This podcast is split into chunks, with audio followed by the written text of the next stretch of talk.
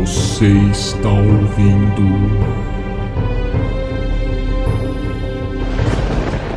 Zeus me livre.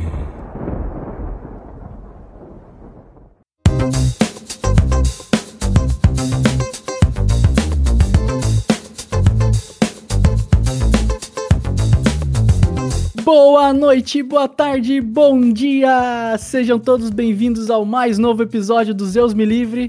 Meu nome é Horaci Passos Eu sou o Lucas Parra. e hoje nós vamos falar da rainha do mundo dos mortos. Nós estamos falando de Perséfone.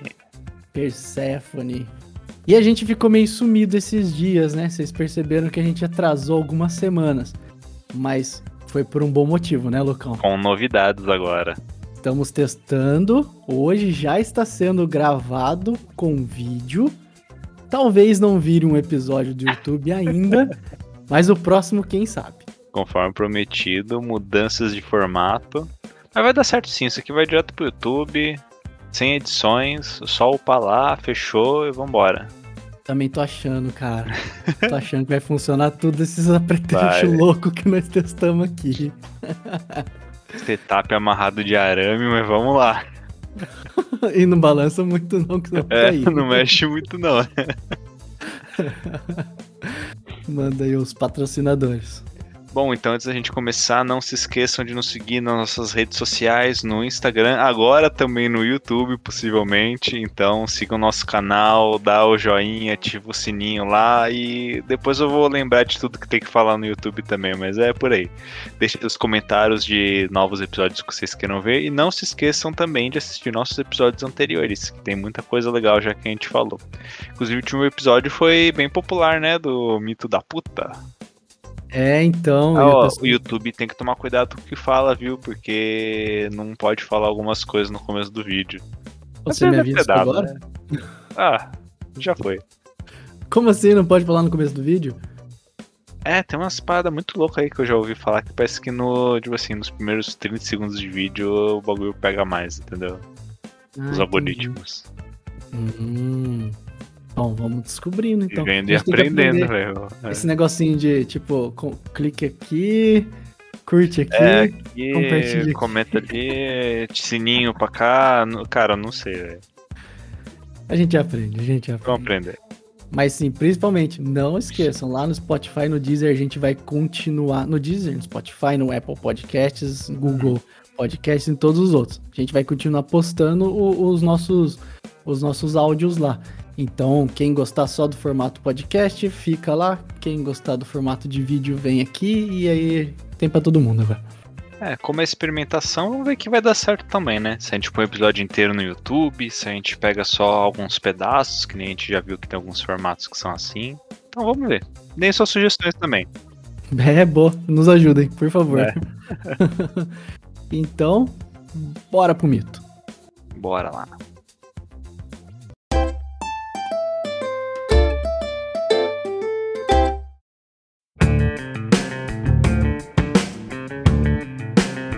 Então, na realidade, vamos falar de o rapto de Persephone, né? Não é o mito só dela. E também, é o que a gente estava discutindo até agora há pouco, né?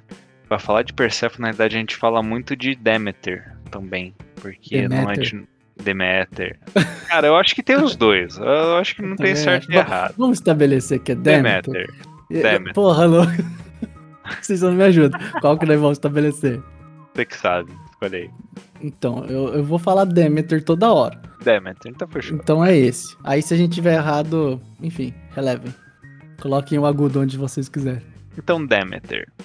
É, como a gente estava falando, é, até por elas terem uma relação é, muito próxima, até um pouco simbiótica, né? Tinha aí uma, uma super proteção de Demeter em relação a Persephone. A gente não consegue desassociar um mito do outro, né? A gente precisa falar das coisas ao mesmo tempo. Mas então vamos começar. Primeiro, Persephone, do grego pero ou ponos, significa a que traz ou a que estabelece a destruição. Então aí já vai dar um indício bem legal pra gente do que vai se tratar esse mito no final, né? Não é só questão de um rápido de submundo. Essa destruição aí é de alguma coisa, né? Inclusive eu vi umas, uma- umas traduções que era até a que destruía a luz. Ô, louco. Essa parte que eu não peguei, não. É, então, mas assim, faria sentido porque não é que destrói a luz, mas é que ela está indo para a escuridão, né? Ela está indo para o submundo. Então Uhum. pode ser que assim, aquela que de alguma maneira tampa a luz por um certo tempo. né? Mas aí a gente vai ver até que esse nome tem até o outro nome dela, Prosepina. Como é que era o nome? dela? Prosepina, né? Prosepina. Nossa, nome horrível, cara. Essa não é mais feio que o meu. Mas sim, tudo bem. É, esse nome Persephone é, foi dado a ela depois que ela foi raptada, certo? Uhum. Porque antes ela se chamava Coré, Coré. que significava o quê? Ah, pra mim aqui tá como significado de donzela. Não sei se é literal isso. É, para mim era isso também, moça pura e donzela. Uhum. Então, aí a gente precisa lembrar que a Perséfone, ela é filha de Deméter com Zeus. Então, ela já é uma, uma deusa, uma deusa maior. Deusa, deusa mesmo, né? É deusa deusada aí. não, não, não é pouca coisa, não. É, e. Mas bom, vamos pro mito então. Vamos começar a história, né? Persephone tava lá então, olha, Coré, né? Vamos começar pelo nome inicial dela. Coré, assim como Demeter, ela participava da, dos cultivos dos campos. Tanto que a própria mãe dela dificilmente ela ia pro Olimpo, né? Ela tinha preferência de ficar nos campos de fato, ajudando nas plantações, nas colheitas. Realmente, toda aquela questão da agricultura que a gente comentou já nos episódios passados. Então, ela também é uma das deusas maiores da agricultura. Então, a preferência delas era de fato ficar trabalhando nos campos. E assim como a mãe, a Coré, ela também ajudava. E aí, um belo dia, ela estava lá fazendo a colheita dos narcisos. A gente vai explorar isso um pouquinho aí mais pra frente. É, quando Hades estava de passagem, sabe-se lá por quê. E quando ele avistou Perséfone, ele imediatamente ficou encantado e apaixonado por ela. Só que ele sabendo que Perséfone é filha de Deméter com Zeus, Hades já ficou meio comprado assim, putz, vai dar ruim, né? Ideia, não é uma boa ideia. Então eu vou ir lá pedir bênção pro pai. E aí ele chegou pra Zeus e perguntou assim: "Ô, E aí, posso ficar com ela? E só que Zeus também, muito espertinho, ele sabia que se ele negasse pra Hades, ele ia arrumar confusão. E se ele permitisse, ele ia arrumar confusão com Deméter. Então o que, que ele fez? Isentão. Zeusou. Falou: não te proíbo, mas não te permito. Faz o que você quiser. Óbvio que sabendo que é da merda. Porque a partir do momento que você fala isso pro cara que tá lá apaixonadão e que já tá dando a ideia de que vai raptar a menina, o que, que vai acontecer? Vai raptar. E aí foi isso que aconteceu. A Hades volta lá pro, pros campos onde Persephone tava, agarra ela, joga ela dentro da carruagem dourada dele, abre lá a cratera pro submundo e vai embora. É bom, vamos então já parar nesse comecinho de mito e vamos dar uma observar aí alguns alguns pontos. Quer comentar do Narciso? Esse aí acho que você tem mais domínio. Então, é interessante a gente ver é, por que que Hades ele resolve captar ela justamente na hora que ela tá colhendo narciso. Porque até então, ela tava colhendo outras flores também, Uhum. né? Até porque a gente não falou, mas a Perséfone, ela é a deusa das flores, das frutas. é, ela não é só a rainha dos mortos. Ela se torna a rainha do, do submundo depois, né? Uhum. E aí, quando ela vai então pegar o Narciso, a gente lembra de um outro mito. Mito anterior. Um mito anterior, não, que a gente não falou ainda. anterior que eu já estudei. Mas assim. Anterior do futuro. anterior do futuro. Um mito anterior que vai aparecer pra vocês. que é Narciso, que é aquela. Tem o mito de Eco e Narciso. E Narciso é aquela pessoa que vai se olhar. Então, ela tá pegando aquele Narciso, ela tá começando a se olhar.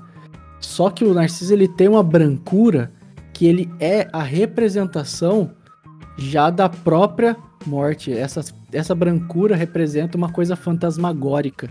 né, que já é uma representação da própria força de Hades, da própria força do submundo. Então, uhum. quando ela olha para aquele Narciso e pega ele ali, ela tá de certa forma começando a olhar para dentro, e aí nessa hora que ela olha para dentro, ela tem o rapto, que é o que é a hora que ela mergulha nas profundezas do inconsciente dela, então aí já um outro símbolo para essa para esse submundo de Hades, que vai ser o inconsciente, que a gente já falou várias vezes. Uhum. Então, é, é a hora que ela pega a florzinha, ela só não contava que a flor que ia ser colhida ia ser ela, né? Quem diria, né? Pois é. Então já tem esse símbolo aí do Narciso. Uhum. Tá, e eu acho que o mais interessante é a gente perceber então que esse movimento de Coré, né, que é então uma donzela, uma moça pura, que era uma virgem que colhia flores no campo, né, passa a se olhar.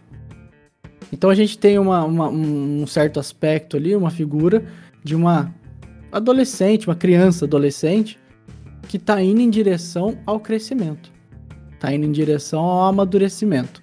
E como fazer esse amadurecimento psíquico? Mergulhando nas sombras. Cara, eu acabei de pensar num negócio que eu acho que faz sentido até, viu? Hades, ele vai pedir a benção de Zeus, né? Se for parar pra, pra pensar bem nisso, Zeus ele quer evitar o conflito. Mas o que acontece quando ele cinzenta? Acontece um conflito. Só que acontece o conflito que deveria acontecer. E não uma briga por ou por reprimir os desejos de Hades ou por digamos assim, confrontar diretamente a mãe. Não é nem um. Entendeu? Assim, ainda. Ele sabe que vai acontecer isso. Ele sabe que vai ter conflito. Então acho que é meio que. O... Ele encaminha pro conflito certo, sabe? É, eu fico pensando assim que no fundo é igual os outros mitos que a gente já citou. É, e quem quiser vai lá nos, nos nossos podcasts ver. Mas assim, é igual aos outros mitos que a gente já citou, no sentido de Zeus tá por trás, ele como a figura que representa a, a grande ideia da busca da consciência, uhum. ele tá por trás de novo, sem interferir no que deveria acontecer, porque aí eu não, não, não posso nem chamar de tragédia, porque tá. Tudo bem, do ponto de vista da Demeter, é, provavelmente ela vai ver como tragédia, mas sim, tá acontecendo exatamente o que era para acontecer. Tanto que a gente vai ver isso lá no final depois, como que essa transformação é, é chega no nível que tinha que chegar. Então faz uhum. muito sentido isso daí que você tá falando. Porque é, ele já sabia do, do que ia rolar. É. Sabe, tipo, conheci o irmão, né? E, uhum. ah, uma coisa que a gente nem comentou, que, que acho legal trazer. É, quando a gente estuda esses mitos, principalmente, por exemplo, no Dionísio a gente teve muito isso, e nesse mito agora também tem, que muitas vezes a, o próprio Zeus ele é confundido com Hades. Né? Tanto que a gente uhum. tem o Zeus do Olimpo e tem o Zeus quitônico ou catactônico, né? Que é o Zeus do submundo. Então, várias vezes o próprio Zeus já foi chamado de Zeus do submundo para representar o próprio Hades, né? Uhum. Perséfone, por sua vez, também vai ser confundida com a própria Demeter, que é a mãe dela. Então, ali a gente não sabe muito bem se Hades está pedindo permissão, tipo, para alguém externo. Permissão para ele mesmo. pois é. Né, basicamente ele tá brigando com alguma força, brigando, não sei, mas ele tá assim meio que comunicando com alguma força interna dele para fazer esse movimento, né? E, e, depois a gente vai ver que, inclusive, a própria Persephone, Zeus, é tudo uma mesma coisa, né? No fundo, uhum. os mitos. É... Todos aqueles personagens eles representam potências e, e, forças que a gente tem dentro de nós. Mas no fundo é, é uma pessoa só. Então, só para tentar explicar por que, que bagunça tanto, assim. Então, e se a gente ainda lembrar que os deuses eles representam aspectos distintos da nossa psique, é meio que como se uma parte nossa tivesse meio que pedindo permissão ali pro nosso consciente para fazendo um movimento, um movimento de mudança. E mesmo a gente se, teoricamente, né, cinzentando, é, fingir assim, ah não, não vou tomar essa decisão, ah, deixa rolar, deixa que as coisas se ajeitam. A gente sabe que na realidade vai ter consequências e o que, que vai acontecer com isso. É, então eu enxergo esse, esse movimento aí muito como aquela decisão que a gente finge que não toma, mas que na verdade a gente sabe que tá tomando, sabe? Ah, deixa assim. Ah, não vou escolher não, deixa para depois. Então, ah, não, você pode escolher para mim. No fundo você sabe o que vai rolar, porque ele sabe que ao cinzentar da decisão, aquela parte Hades vai gerar um movimento de mudança ali, vai raptar um, aquele aspecto e jogar tudo no submundo e depois você vai se fuder e vai ter que pensar em tudo, vai gerar conflito e vai ter que resolver. Entendi, faz né? Faz todo sentido. Faz, faz sentido pra caramba. Porque, inclusive, eu acho que a gente faz isso muito. Tem uma característica da nossa psique, e aí é um termo junguiano, né? Uhum. Que ela é luminosa, de numen, com N, né? Não é luminoso. Uhum. Luminosa. Que é o que? Ela tende à expansão. Eu acho que a gente uhum. já deve ter falado de algum outro episódio assim, mas é, ela sempre tende à expansão de consciência, que é esse lance de tipo assim, por mais que a gente não queira tomar a decisão de forma consciente, e a gente faz isso justamente por causa dos medos, né? De, de, de enfrentar essa sombra, né? De enfrentar esse desconhecido do inconsciente, é... a gente vai em direção a isso. Não tem uhum. como. Só dói um pouquinho, demora mais para perceber, é, mas é, vai, vai chegar. Então acho que faz todo sentido isso aí que você tá falando. É, cara, tem um outro negócio também que eu acho que é legal da gente comentar, que é a questão da relação dela com a mãe, né? Na verdade, a relação da mãe com ela. Porque como Demeter era muito possessiva, né? Muito controladora, autoritária, Coreia, ela não tinha muito espaço para se desenvolver, né? Chegava até a ser mimada. E isso é um negócio que acontece muito na prática, né? Quando a pessoa é muito mimada, é muito.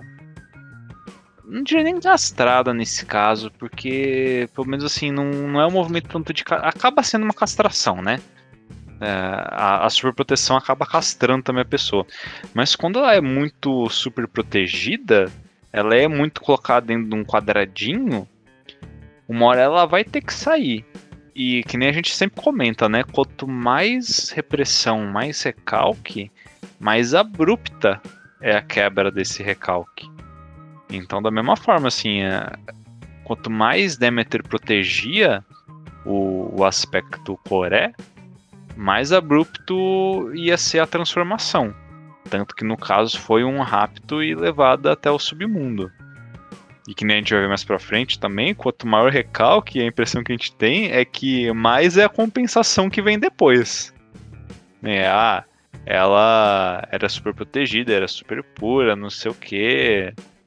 E aí quando ela vai pro submundo, ela se torna a rainha do submundo. Não é que ela simplesmente foi e voltou. Ela foi e viveu o negócio mesmo. Realmente se transformou lá. Então, essa relação que ela tinha com a mãe tem um peso grande também no mito, porque meio que é o que diz o, o quanto que ela vai se transformar depois, né? É meio que inversamente proporcional. Quanto mais ela era protegida, mais era é, mimada, mais drástico é a transformação depois. Porque ela tem que compensar de alguma forma, né? ela ficou recebendo aquele estímulo lá, né? Meio que se reprimindo, reprimindo, reprimindo. Depois a compensação vem na mesma intensidade, só que pro outro lado. Pois é, e aí a gente tem um vislumbre, então, do que, que esse mito trata no geral. Porque nós estamos falando, né, de Perséfone.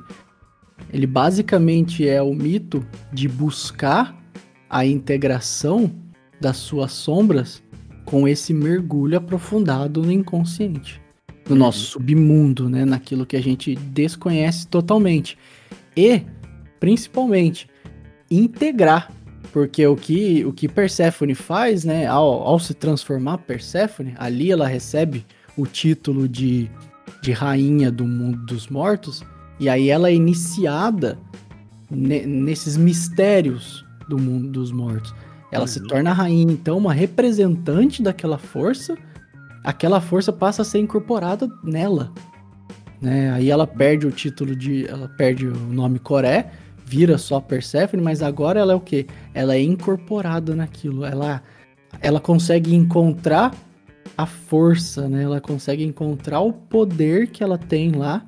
E aí a gente vai, vai, vai ver que esse poder, nós estamos falando de quê? De potenciais criativos, de capacidade de transformação, de se reinventar, de se conhecer, né? Que é, inclusive, a força da libido. Uhum. né? Então ela, ela agrega essa força, ela vai lá, lida com aquilo, né? Como ela e Demeter é a mesma coisa, a princípio, tem o medo inicial, depois ela faz o mergulho, se apavora, mas daqui a pouco ela vai e incorpora aquilo. E aí ela torna a rainha do mundo dos mortos. Então esse mito ele tá basicamente falando de fazer o mergulho e se apropriar daquilo que é nosso, porque a gente não tem como ser, né? Já falamos também várias vezes. A gente não tem como se tornar deuses de fato se a gente não trouxer os dois lados, tanto o lado luz quanto o lado, o lado sombras. Inclusive, no lado sombras é onde está escondido muito mais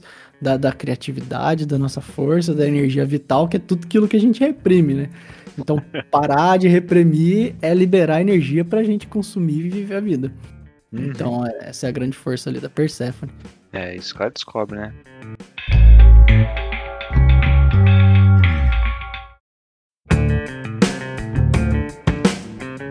Continuando aí com, com a linha do mito, né? Depois que ela é raptada, Demeter sai em busca dela, né? Passa nove dias e nove noites procurando a filha, desesperadamente, e não encontra.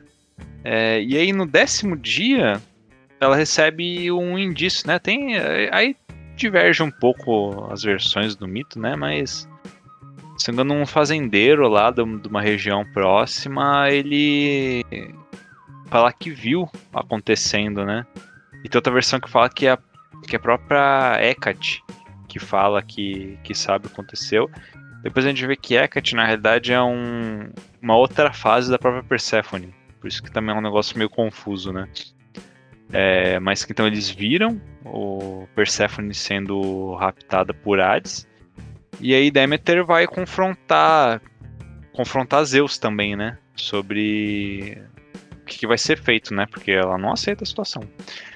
Só que Zeus também não fala que pode que vai devolver, né, a, a filha dela. E nisso ela entra em depressão. Ela primeiro passa do desespero, né, de não saber onde a filha estava, e depois em depressão de estar longe da filha. E como ela é a deusa da, da agricultura, né, da fertilidade, do, das colheitas, com a depressão dela, de certa forma, a terra também entra em depressão.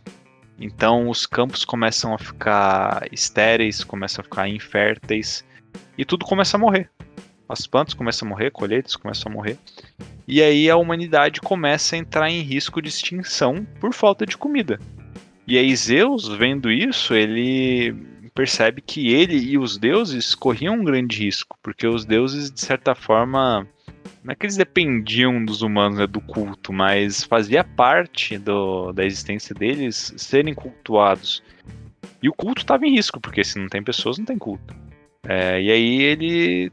Primeiro ele tenta arranjar aí uma conciliação, né? Tenta conversar com Demeter, pede para os outros deuses levarem presentes para ela, para ela se sentir melhor, tal, mas mesmo com tudo isso, ela fala que não e que não ia melhorar enquanto não tivesse a filha de volta. É, e aí então Zeus se vê forçado a chamar Hades para conversar e eles tentarem chegar num, no meio termo. E aí, se não me engano, até no, em algumas versões, Hecate entra de novo no meio e ela que acaba dando a sugestão de qual seria a solução. Que aí seria que Perséfone passaria nove meses do ano no, no mundo, né, com, com Demeter, e três meses no submundo com, com Hades. E daí surgiriam então a noção das estações, né? Que quando é, está no submundo, Demeter se entristece e vira o inverno. E quando ela tá no mundo, é, Demeter fica melhor e voltam as colheitas, né? Volta a fertilidade da terra. Legal essa brincadeira com os números aí, porque, vamos lá, numero, numerologicamente falando, é, o 9, que ela passou nove dias procurando, né? Uhum. O nosso próprio sistema, ele é decimal. Ele vai lá do zero até o 9, quando chega no 9 ele geralmente zeraria de novo, né? Aí começa 1 e 0, né? que é o 10. Então, basicamente, quando a gente tá falando de 9, a gente tá falando de um ciclo inteiro.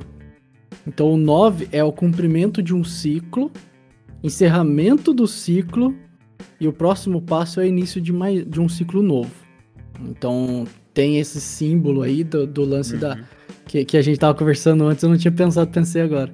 Que tem esse símbolo da, da busca dela durar esses nove dias, que a gente sabe que em mitologia nunca é nove dias. A gente não sabe É. se é anos, se é vidas, enfim, né? É, mas assim, é um encerramento de um ciclo. E o que acontece com cada pessoa que vai em direção à sombra?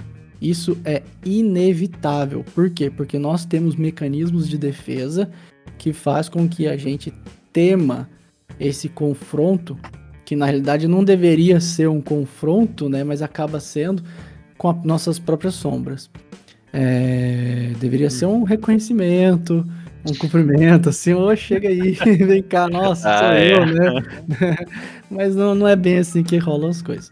Então, é, essa é uma parte bem, bem importante da gente perceber, porque a Demeter, ela entra no estado de desespero primeiro, e ela sai buscando por tudo quanto é lugar. Ou seja, ela ainda não enxergou.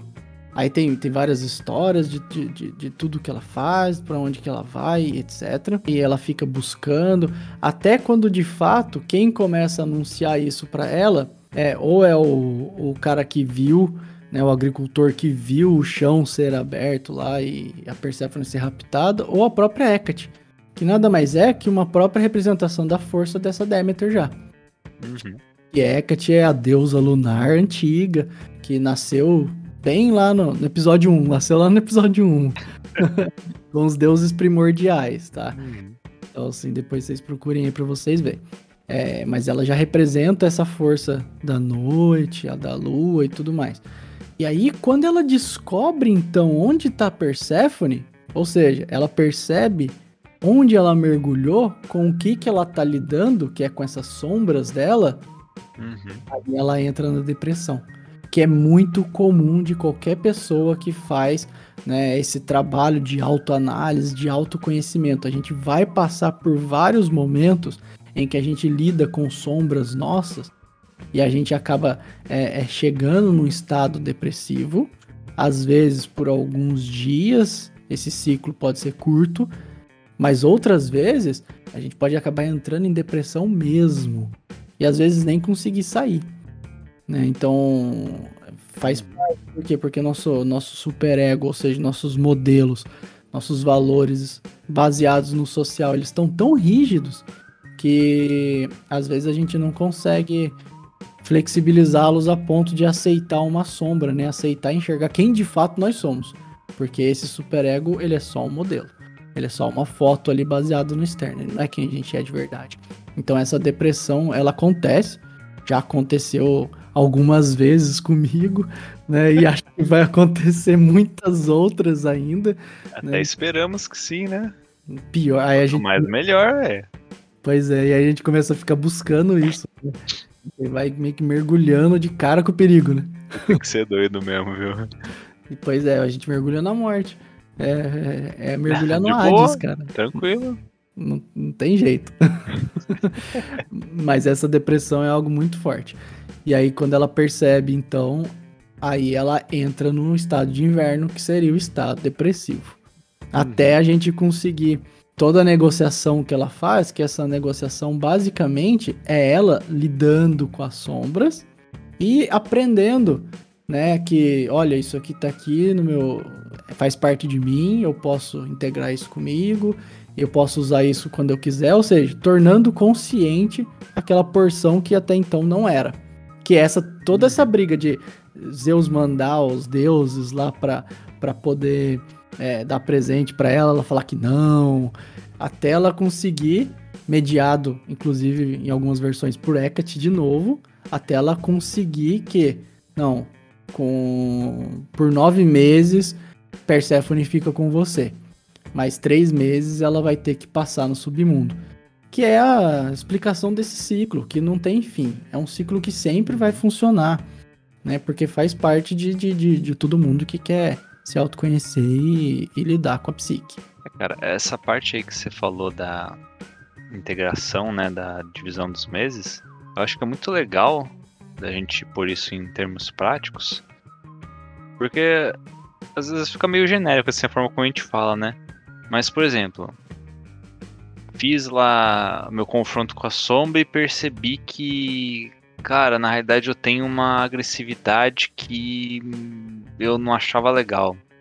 Putz, sempre reneguei, sempre quando eu vi os outros sendo agressivos eu não gostava, me incomodava, e eu vi que na realidade eu tinha essa vontade também e que eu não usava. E aí vi que eu precisava fazer um trabalho em cima disso. O que, que é esse separar os, esses três meses aí para essa energia, né? É saber onde usar isso.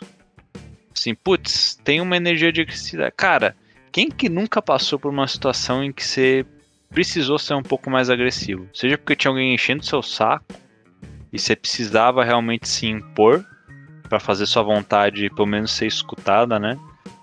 Ou para sair de qualquer coisa, ou cara, você precisa ser mais agressivo mesmo para sair correndo, para fazer alguma coisa, para resolver alguma coisa que precisa ser resolvida rápido.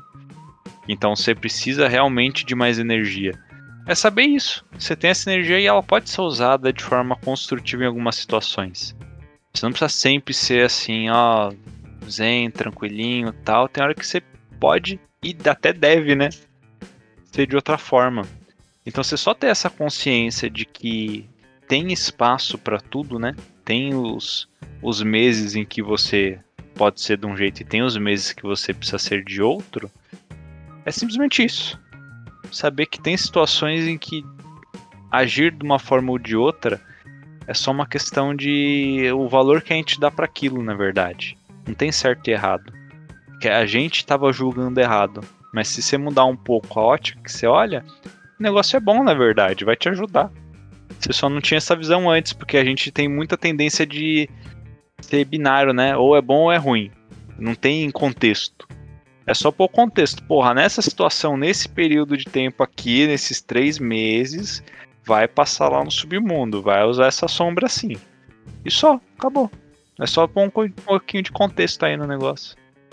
E até, por exemplo, um outro nome para agressividade, bem colocada, é assertividade.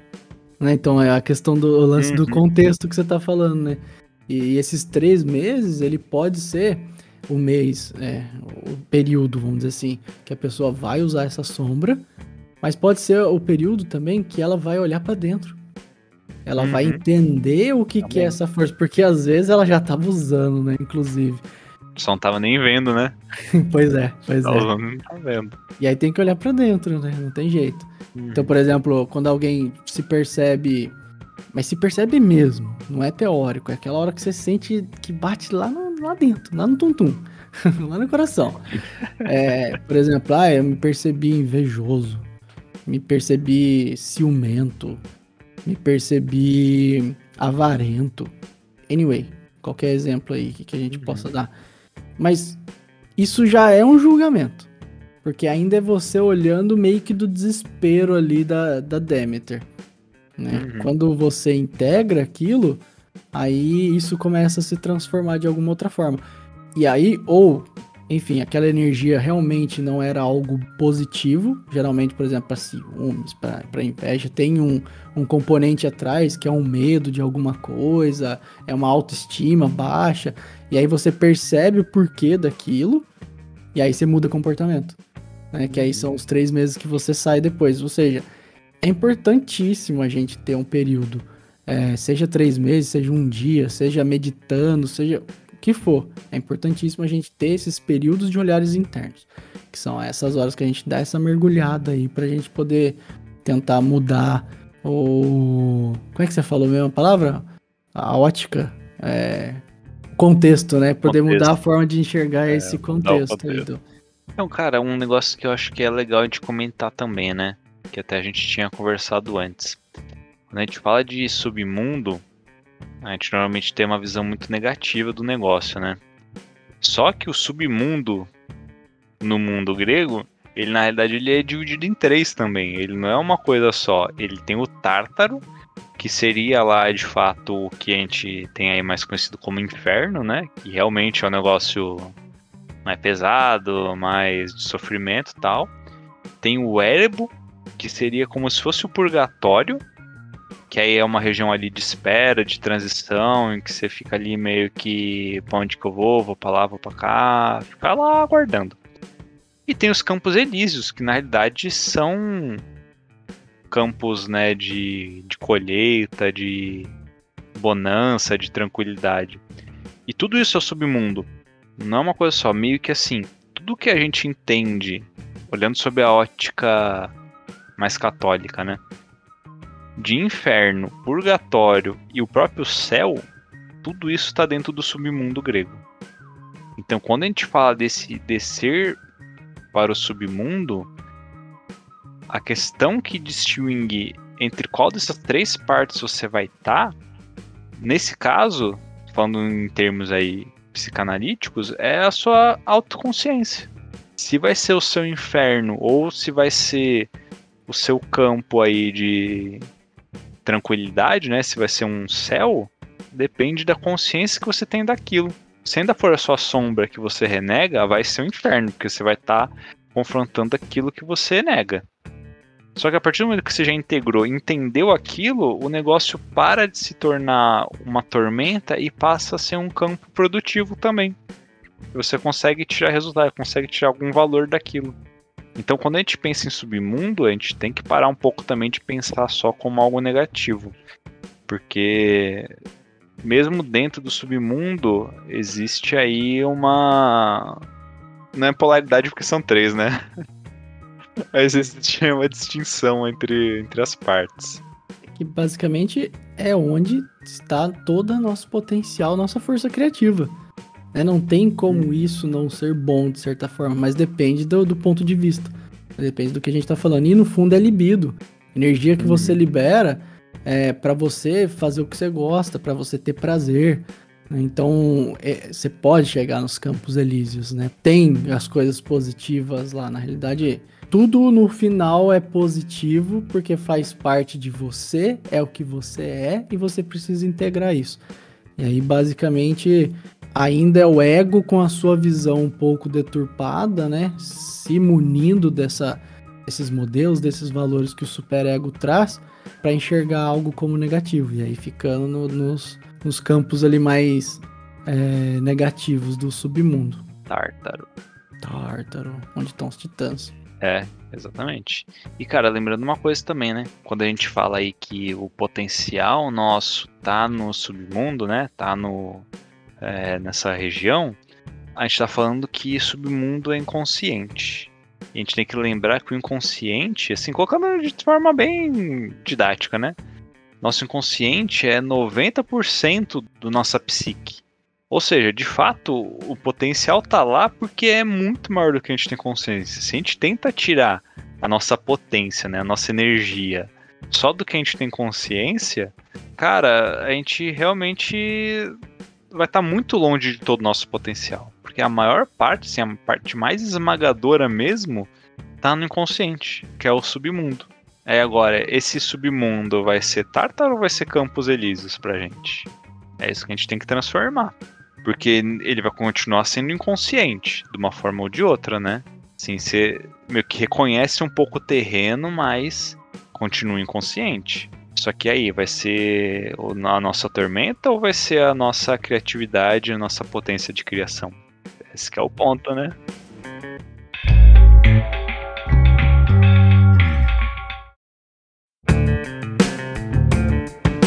E assim, a gente não comentou ainda, mas quando a Perséfone ela vai para o mundo dos mortos, uma das coisas que, que prova que ela aceitou aquele mundo é justamente o fato dela ter se alimentado com um alimento que era próprio desse submundo.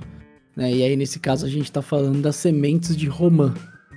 Uhum. É que até a gente estava discutindo antes de, de, de, começar a gravação. Essa cor vermelha já é uma cor que traz um pouco a questão do, do desejo, da paixão, né? Que era a própria paixão de Hades, mas em seguida Perséfone também se apaixonou por ele. Se apaixonou, obviamente, por esse poder, por essa força.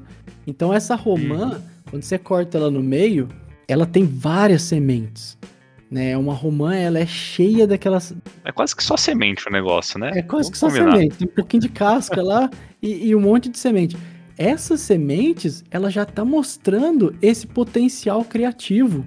Ela já tá mostrando a capacidade de um potencial enorme que a gente tem de ter várias forças ali no, no nosso inconsciente que estão assim prontas para brotar, né? Prontas para ser trabalhada, germinada e enfim brotar, né, romper como uma força nossa. Então ela come, fala que ela come seis sementes.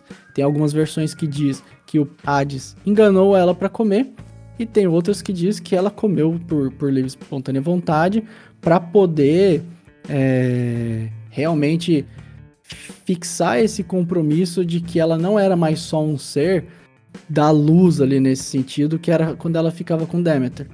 Não, ela também era agora uma iniciada nos mistérios desse submundo, por quê? Porque ela tocou a energia dela ali, né? Então ela tinha essa uhum. potencial criativo. Então é legal esse símbolo do, da romã, que inclusive eu fui ver, é, capa de é capa de livro aí, de, de coisa com essa temática. Acho que o ah, é? Conhecer que eu acho que é o último livro da série Crepúsculo. Nossa. Caralho, velho. cultura pop, cultura pop, amigão. Cultura pop, tá valendo. que é uma mão com segurando a Roma, que é claramente a representação do, desse símbolo aí de Persephone, mergulho no submundo e a volta. E aí, sim, pra, pra concluir o, o resto dos pensamentos nossos aqui do, desse lance dos ciclos e tudo mais, a gente também tem uma correlação da própria das próprias estações do ano, como por exemplo as fases da, da do amadurecimento, vamos chamar assim, da, da Coreia. Então, hum. ela ela foi Coré, a donzela, que aí a gente tá dizendo que é toda vez que ela volta, que ela volta na primavera, então ela é aquela donzela. Né? Depois ela chega no estágio de maturidade dela, que é onde ela seria.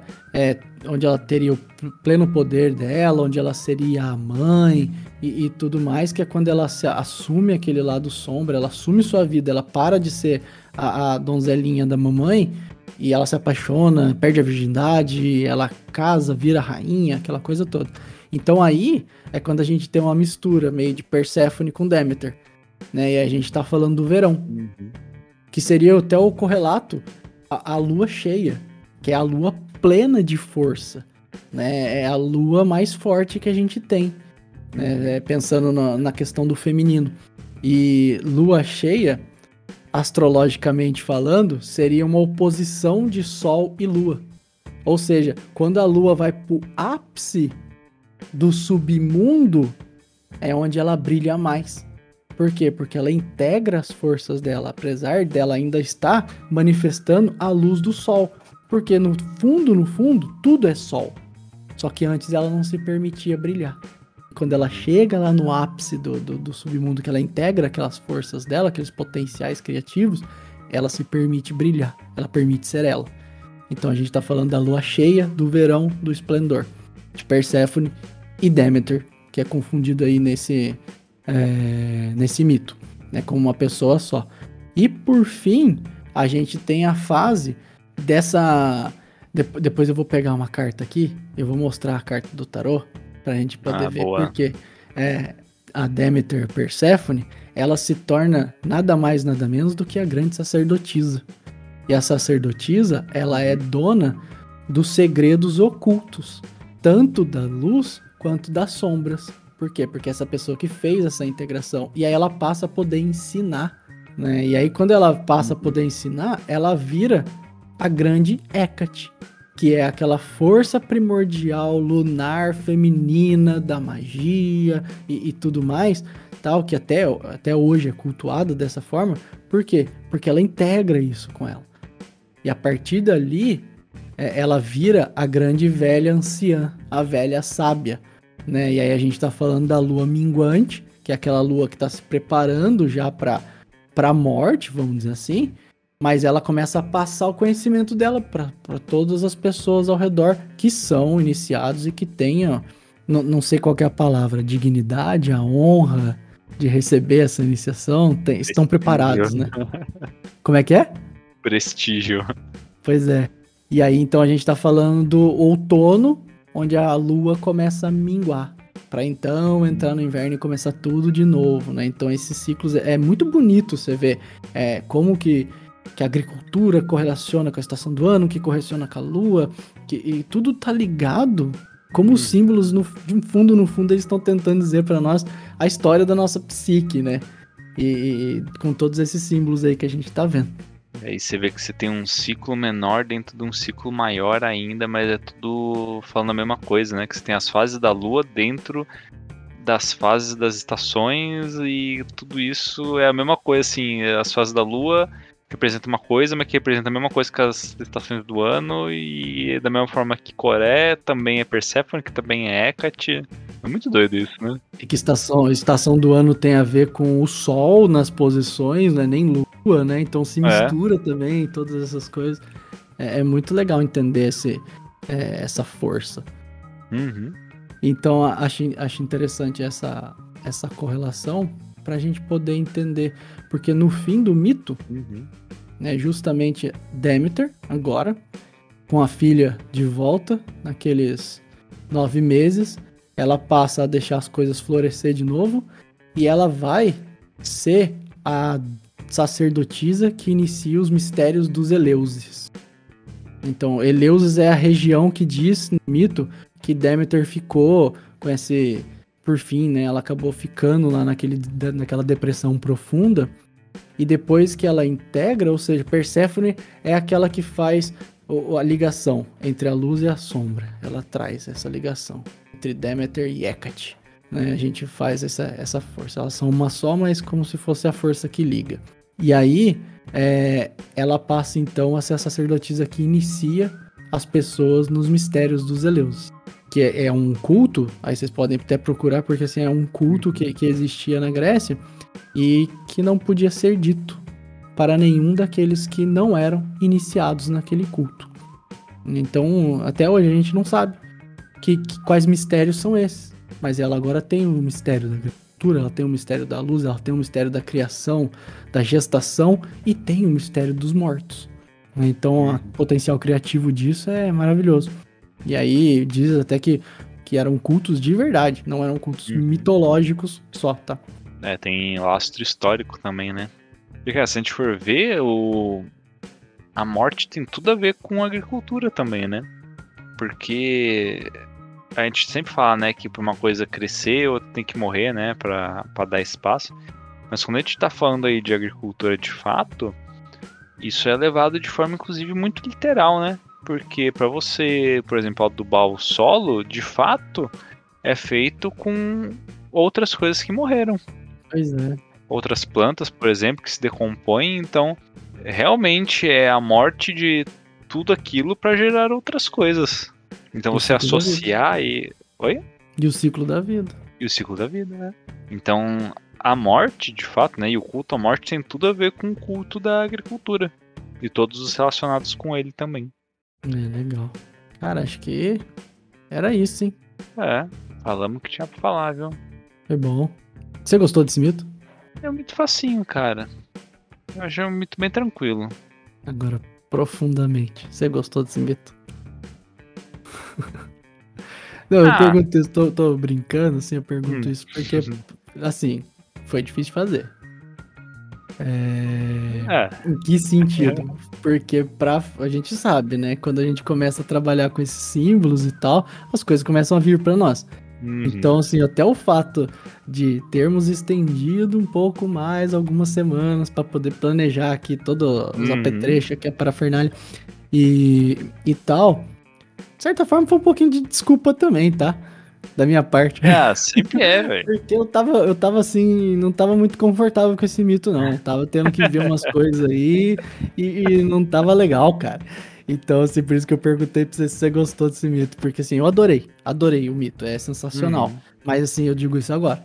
Quando eu conseguir realmente enfrentar e talvez integrar algumas coisas aí. Uhum. Mas não tá fácil, não. Ah, eu achei assim, o, o, mito em si, ele até que é tranquilo. Mas quando a gente coloca até exatamente bem nessa transição, né, que a gente combinou que ia fazer.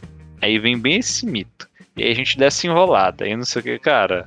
Uma coisa tem, né? Não tem o que falar, né, velho? É, é nós mesmo enrolando. Mas é legal que até pra, pra ver como que funciona o mito, né? É, cara, pra você ver como que isso se aplica de real mesmo, né? Pois é. A gente foi falar do mito, a gente tinha que estudar o mito, aí começa a perceber as coisas que tá fazendo, começa a enrolar pra dar aquela sabotadinha boa. Aí começa a perceber as coisas e pensa, olha, não é que eu podia fazer isso mesmo, não é que vai ficar bom mesmo? Quer dizer, vamos ver se vai ficar bom, né? Eu acho que ficou já. Bastante trabalho de edição, mas vai ficar bom. Faz parte para aprender também. Bom, pessoal, espero que vocês tenham gostado. Não se esqueçam então de ativar o sininho, deixar seu like, deixem os comentários falando o que vocês acharam do, do nosso novo formato. É, ó, aperta ali, aqui embaixo, ali do lado também, para lá, para cá. Não esquece de seguir lá no Instagram também. Compartilhar com seus amiguinhos, com seus familiares. Mandem suas sugestões de outros mitos que vocês querem ver aqui. Sugestões de como a gente pode elaborar um pouco melhor esse novo formato, agora usando vídeo também. Se você está continuando só escutando no podcast, só áudio, então não se preocupa com essa parte, continue escutando a gente aí de boa. E é isso. Espero que vocês tenham gostado. Nos vemos na próxima. E tchau!